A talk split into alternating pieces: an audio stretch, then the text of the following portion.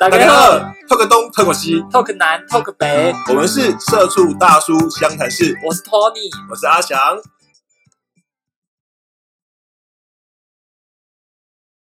好。考雅第一次我开场，比较紧张。对，之前就学长开场，好，开始了。哎，大家好，我是 Tony，我是 Emma。好，今天呢，我们这里想要延续上一周提到知识量比较丰沛的那个暧昧的主题。你确定那是知识量吗？我觉得是知识量啊。OK，好。那知识量很丰沛，因为上一次至少讲到三个情景，也就是说，你今天是单身跟单身的的两个人，然后还有就是单身跟非单身的状况，以及最后。就是非单身跟非单身之间的一个的。高手过招的切磋，这三个状况，所以今天我们想要针对说单身与非单身的这一种这一种，无论是谁勾引谁的这种状况下面，让我们邀请到 A 玛当我们的特别来宾，以她过去遇到这种渣男男朋友，喜欢到处去撩人，以及遇到那种喜欢没事来勾搭她男朋友的那一种小妖精，她身为一个正宫女朋友，她的一些在意的点，还有就是那个时候她遇到的一些比较比较特别的状。况来跟大家做一个分享。什么？我以为我选这个主题是因为对于这主题你比较有经验呢？单身与非单身的关系，我以为你个人比较有经验，所以才特地选这个主题。所以，我们这边就是那个前任的，就退役选手跟退役选手与那个反制高手的的切磋，就是这一集我们很重要的一点。因为我觉得在这种节目上面，可能会是现在我们，因为我们是直男的频道，其实不乏有些直男，他其实在实际的行为或者是他内心的作为，都想要来个。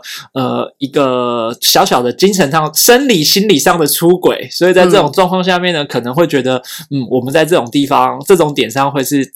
他们会需要的。他叫我把我的秘密的招数说出来，这样对吗？这样就是把那个女朋友们可以大老婆可以抓奸的招数都说出来了耶。所以我们才可以吸引女性的用户啊！不要只不要一直在那边做一些直男的频道。就像我其实我一直自诩说我是我是那个 p a r k a s 界的清流，可是结果我们录的每一集，很多人听的都不是讲酒店啊，就是讲完全误会自己了，完全误会，你的定位不太准，你一定是学长不好。OK，表示人家不在说说 别人坏话。好不好？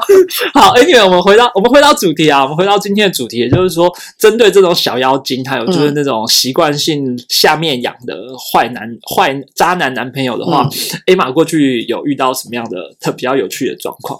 嗯，我就说不上有趣，但就是这些男生就会有一些，嗯，很喜欢跟别人聊天呐，然后他会把他的生活近况跟众多的女性朋友分享。他可能一件事情，他见到一件事情，说：“哎，我今天买蛋饼，老板叫我帅哥。”这种事情，他可以跟每一个女生讲，然后对他有兴趣的小妖精们呢，就会回应他，这个话题就会从一天展开。他就有一个美好的早晨。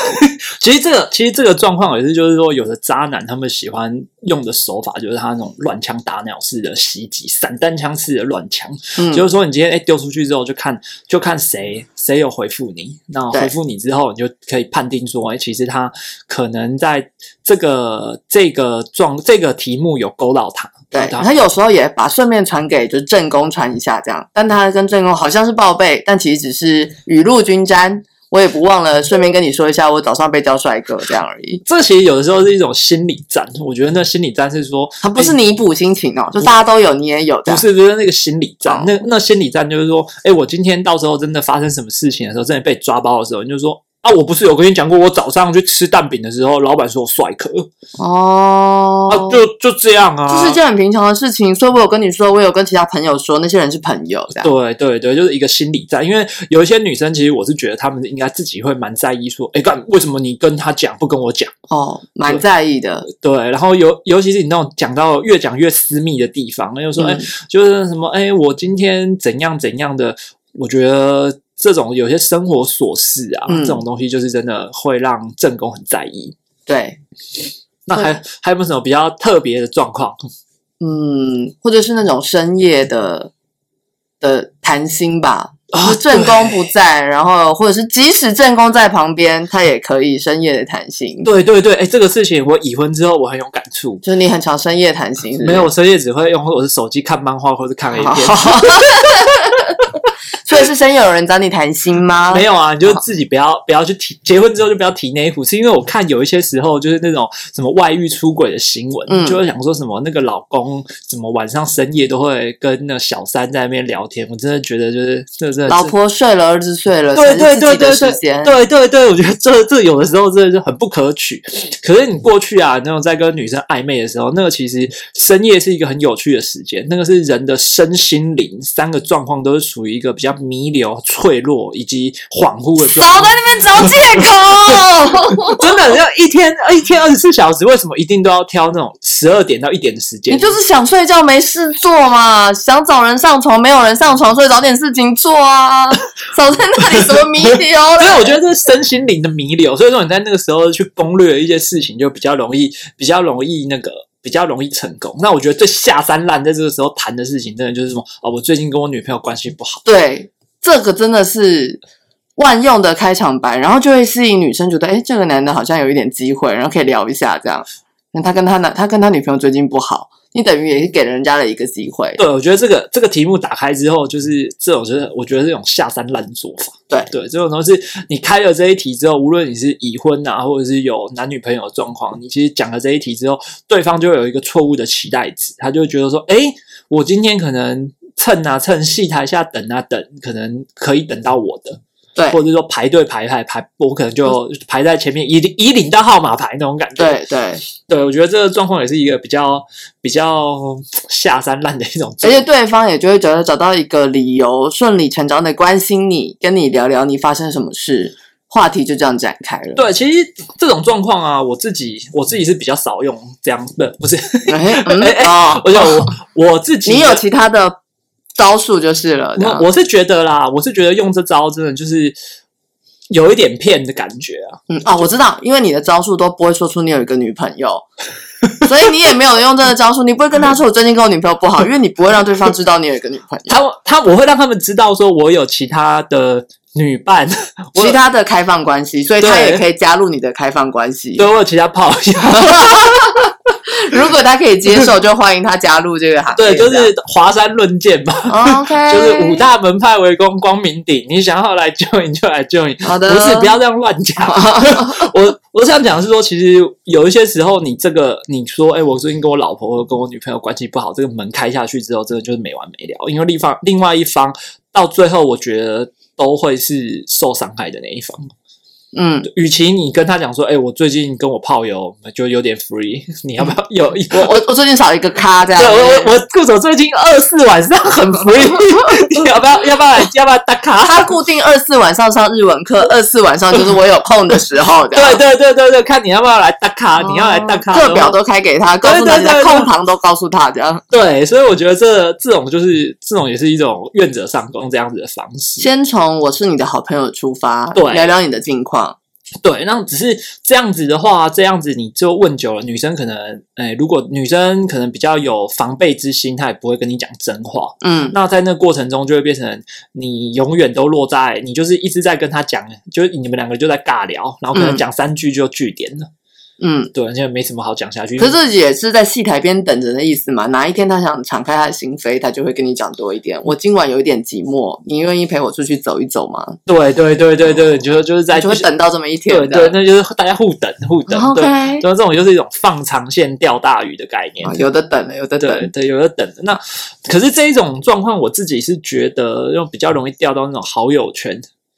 好友圈的意思是，好友圈就是你怎么样，就是你不管你做什么，或者暧昧到最后，不管你怎么样，就是女生就会永远都会跟你讲说，我觉得你是一个很好的人，我们还是我们就是好朋友。哦，OK，对啊，这就是维持友好关系的炮友嘛。没有，他们可能连手都没牵，什么都没有做，然后可能那个哦男生就是永远都是在扮演这个好朋友就是没有成功的李大人的角色。对，我觉得你讲这个，可能现在我们的 TA 可能有一些可能会不知道这是什么。你说不知道李大人是谁吗？对对对对，不行，我跟你讲，要追女孩，李大人一定要先认识。我觉得怎么样，他都还是一个经典跟模范，女孩心中的幻想，怎么说怎么说？就是还是会觉得身边有一个非常懂自己的男朋友，然后从他从一个暖男出发，然后一路陪在自己身边，无论自己经过多少男男性的交往对象，最后还是深爱着自己。我觉得女孩怎么样，心中都带有一点幻想，有这样的对象在身边。我原本想直男直男不理解，对直男不理解，我原本想说这种行为很表，没有，其实其其实是实发自内心的从友谊出发，但殊不知对方深爱着他。对啊，就是这种状况其实很常很常在各种小说、电影里面就看到啊。但那个我觉得所以女生对这个概想法还是充满了，我觉得是充满了期待的。虽然我们都知道事实上不太可能发生，以及通常没这么美好。其实渣男，我觉得也他们也不是坏，我觉得他们就是贪玩的。我觉得这是一种心病，他没有办法改变自己的心态。对，就是贪玩。然后贪玩，你如果又搭配上两个坏很坏的点，第一个点就是说，第一个点就是说，你自己吃到甜头之后，你就觉得，哎，我很像可以这样继续的继续吃到甜下去。然后另外一个很坏的点就是在于说，你可能会你会用你会告诉自己说，我就是不敢不好意思拒绝啊，我就是不好拒绝。装什么好人啊？对就所以这反过来要说，都是要怪女生当初在第一次抓到他的时候没有严厉的制止，是不是？可能吧？但我觉得渣男就是，即使你再严厉的制止，都不见得会对他有产生影响啊。怎么说怎么说？他很可能就是这一次再怎么严厉的制止、安抚你完之后，他就换一个方式、换一个管道，自以为不会被发现的走下一条路。那那个那个渣男也蛮有创意的嘛。对我跟你说，就我曾经经历过那种两周一小怪，四周一大怪，就是你两周可以抓到一个小暧昧，四周可以抓到一大暧昧的这种情节，你就觉得天哪，他怎么每一周都有新的来源啊、货啊？就是到底哪来这么多新货？你都不得不佩服哎、就是你有时候抓到后面，就是变成一个人生的乐趣。说，哎天哪，我来看看他这礼拜又从到底是同事呢、朋友呢？朋友的朋友，还是夜店勾搭上的，还是热炒店隔壁，还是什么酒醋？就天哪，他怎么那么有创意？人生每天都会有不同的新角色出现，就是比我觉得比打 RPG 还有快感，就是每一周都出现不同的人。我是不是有点莫名其妙，自己有点自虐？就是这是什么心态的？对啊，然后你然后你还一直跟着他，但可能就我觉得这真的也是怪自己有一点就是放纵，他觉得诶好像也蛮有趣的，他能够这样搞，也算是挺有创意的这样。对啊，每周哎、你这样你生活很丰富哎、就什么各行 各行各业的小妖精都遇过了，真的，但就是我不会对小妖精出手，因为我觉得他们有时候是无知的，他们可能真的不知道对方这个人他到底是单身还是非单身。我觉得他们是无知，他们是无罪的。那你有什么方式来反制这些小妖精，或者怎么样让去遏制他这种持续损害扩大，或者让他就是让他就是怎么讲很难堪呐、或者让他就是不敢不敢再继续做下去？我觉得对我，我对我对小妖精反而不会真的说，嗯，打电话骂他呀，留言骂他。我觉得你用一些，我会用一些方式让他知道有这个人的存在，比如说就一直在男朋友的 Facebook 下留言，你就会发现这个男友的生活边一直有一个女生出现在他身边。那这些暧昧对象一定会去看他的 Facebook，看他的 IG，看久了他就会知道说，呃，其实他身边有一个女生，他势必也会问他说，哎，那个在你 Facebook 下留言的那女生是谁呀、另外一个炮友，你只能做第一的防线。当你不想去攻击对方女生的时候，然后或者是就是当你发现，哎，男朋友好像很爱跟她传赖啊、传讯息的时候，你这时候就是要制止男生这些可耻的行为。那但怎么制制止对，怎么制止？大家想要听的是这个。你总不能够传讯息说，呃，我是他的正宫女朋友。我跟你讲，这男生会有一百个解释。这时候呢，你就发一张贴图，看似可爱、无害、笑容贴图，随便发出去，然后告诉男朋友说，你们的对话就到此为止，就是这个贴图，底下不能再有新增任何对话。他发什么给你都可以，你不准回。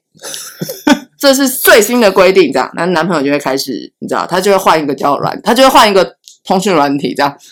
不会，我觉得男朋友聪明的话，他会先找理由跟你吵架，就是不是因为这个事件，他会找别的事件跟你吵架，然后他就把赖整个都删掉，然后再洗回来的时候就就你的你下的结界就消失了。对对对对对，所以你就时不时要重新下结界。对。然后我还有看过我们有一些坏的朋友，他们会做一些下三滥的招式，例如说，就是可以改那个对方的写的备注，或者是把它改成一个男生的名字，，对对对，然后这真的太低级。对，然后呢，像我有一个朋友啊，我有一个冲浪的朋友，他就会把那间，就是他就会把一个暧昧的对象就改成我们会去宜兰吃的一个牛肉面店。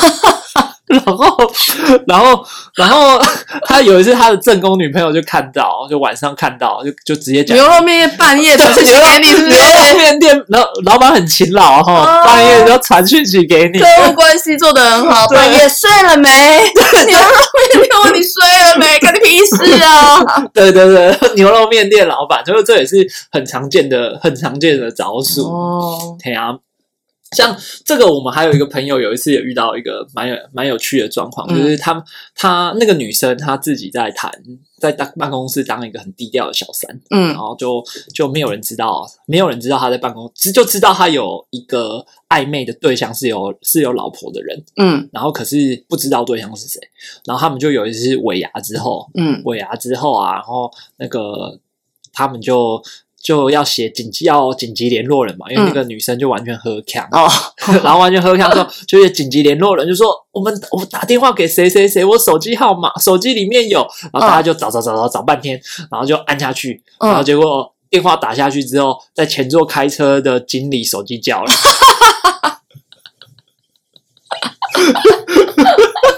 马上现行，对，马上现行，就是呃让大家一阵一阵尴尬，不知道该怎么办。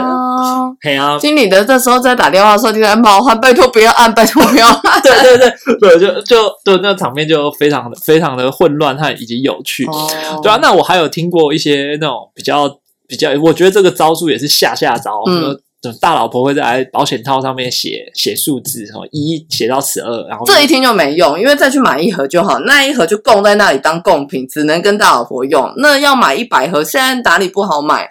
这个我这招我觉得没用，那你觉得如果在这个地方反制什么真钞袋？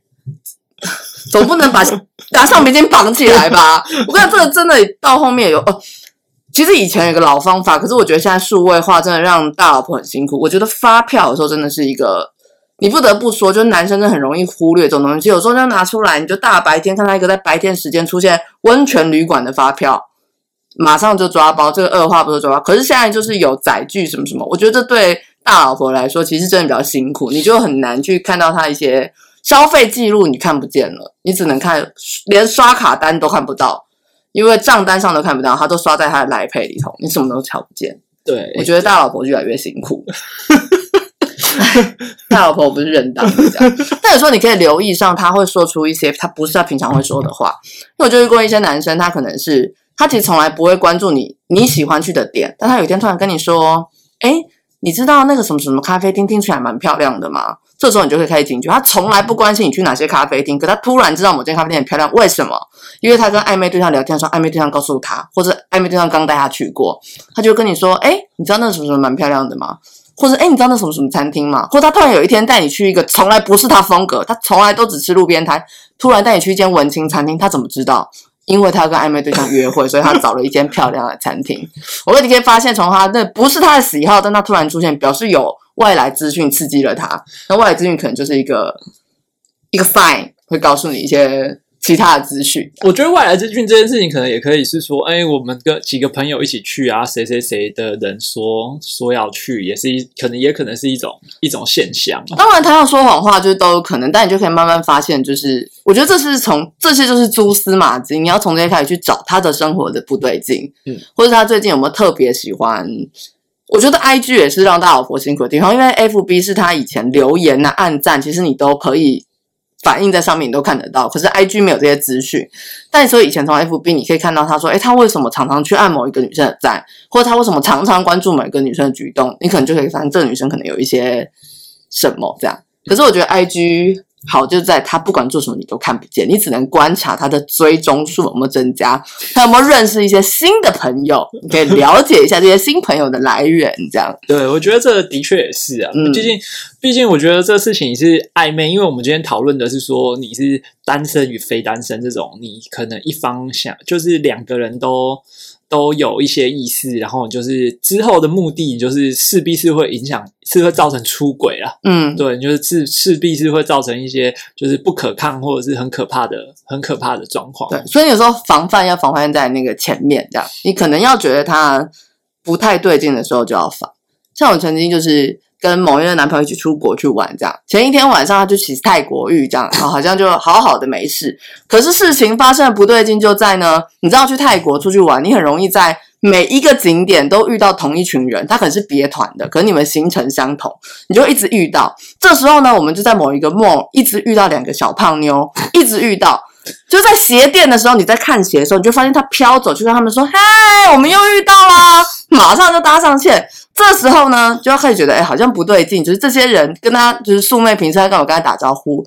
事情来了，最后一站呢，我们就一起去一个夜店，就是你知道，去泰国一定会有个行程，去夜店喝酒，喝一喝，喝一喝，你同桌人就散开了。等你再看的时候，你男朋友已经在别桌跟别人要赖，不知道赖要哪去，要完就算了。回到台湾，持续保持联络，开启了暧昧这一条路。我觉得就是前面你就要做好防堵，当他跟陌生女性开始有一些你知道不正常的交流的时候，就应该制止这个行为，不应该默许它的发生。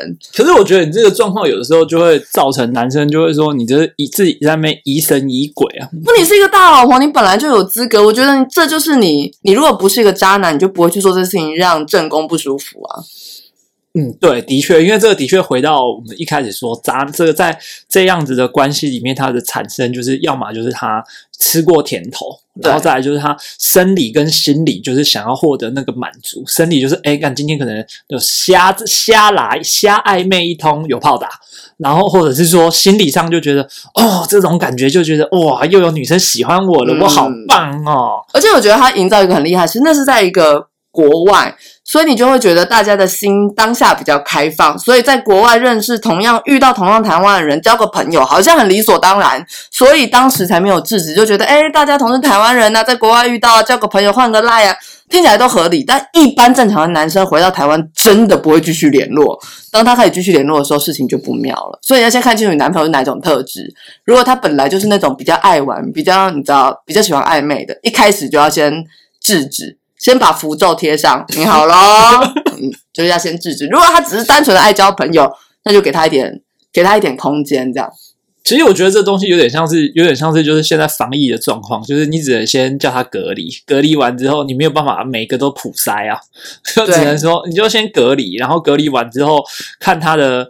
看他的状况，然后再决定说，哎，观察有没有症状。对对对，我觉得只能只能是先这样，不然你其实一开始你每一个每个男生，那个你男朋友每个认识的女孩，你都用这样的方式来对付的话，其实就是就是两边一定会起争执啊。对，而且那真的就是就不长久，因为你们的感情就是没有在一个信任的基础上面。对，但当你发现他是渣男的时候，你没有建立在信任上，也是完全合理啊。毕竟你知道对方是渣男了嘛？那为什么要跟他在一起呢？就分手就好啦。对啊，为什么？为什么？对啊，为什么？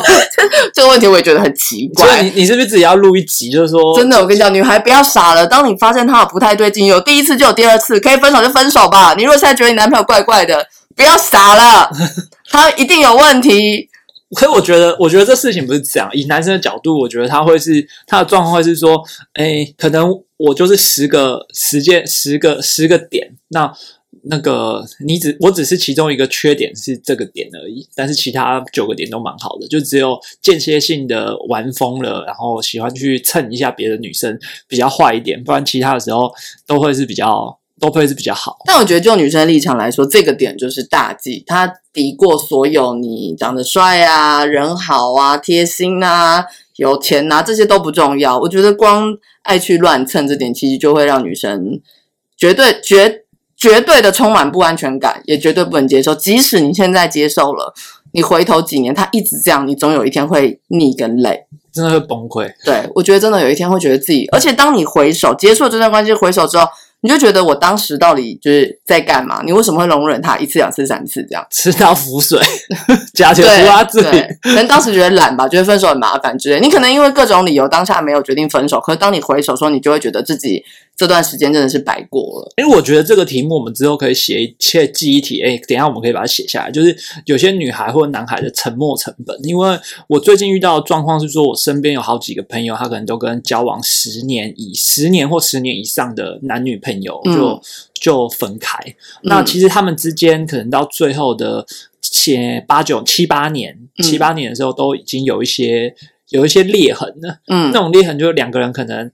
呃，每一天的每天的说话就只有是你上班咯，嗯，然后 另外说好，我先睡了哦。对对对对对对对对对对对对，然后从一个礼拜见一次面到可能一个月见一次面，然后到可能一季见一次，这时候就可以开始跟别人对象说，我最近跟我男朋友有一点 新的暧昧就会展开。好，Anyway，其实今天我们在这集是做一个上一集的延伸啊，毕竟我们还是觉得上一集在资讯量比较大的状况下面，有一些有趣的事情跟有一些反制的技术，可其实可以跟大家做一个分享。嗯嗯，好，今天谢谢 Emma，来，拜拜。拜拜。Emma 今天生病，哎所以声音声音少我加少磁性，磁性。好，OK，谢谢大家，拜拜拜。